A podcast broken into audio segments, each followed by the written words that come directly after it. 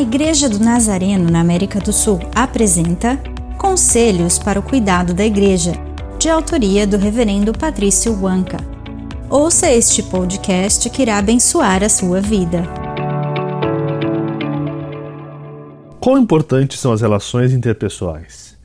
Título capítulo 3, versículo 2 diz que não devemos falar mal de ninguém, mesmo daqueles que pensam diferente de nós.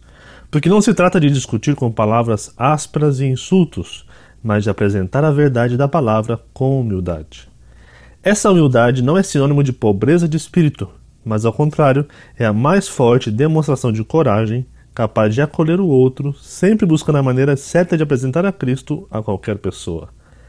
Devemos também ser pacientes, como foram conosco, porque antes também éramos tolos e rebeldes Aplicar essas dicas ajudará na convivência adequada na sociedade e na apresentação do Evangelho aos incrédulos. Oremos. Deus de misericórdia, enche-nos com teu amor para que sejamos pacíficos, cordiais e humildes com aqueles com quem interagimos, especialmente com aqueles que pensam diferente de nós. Amém.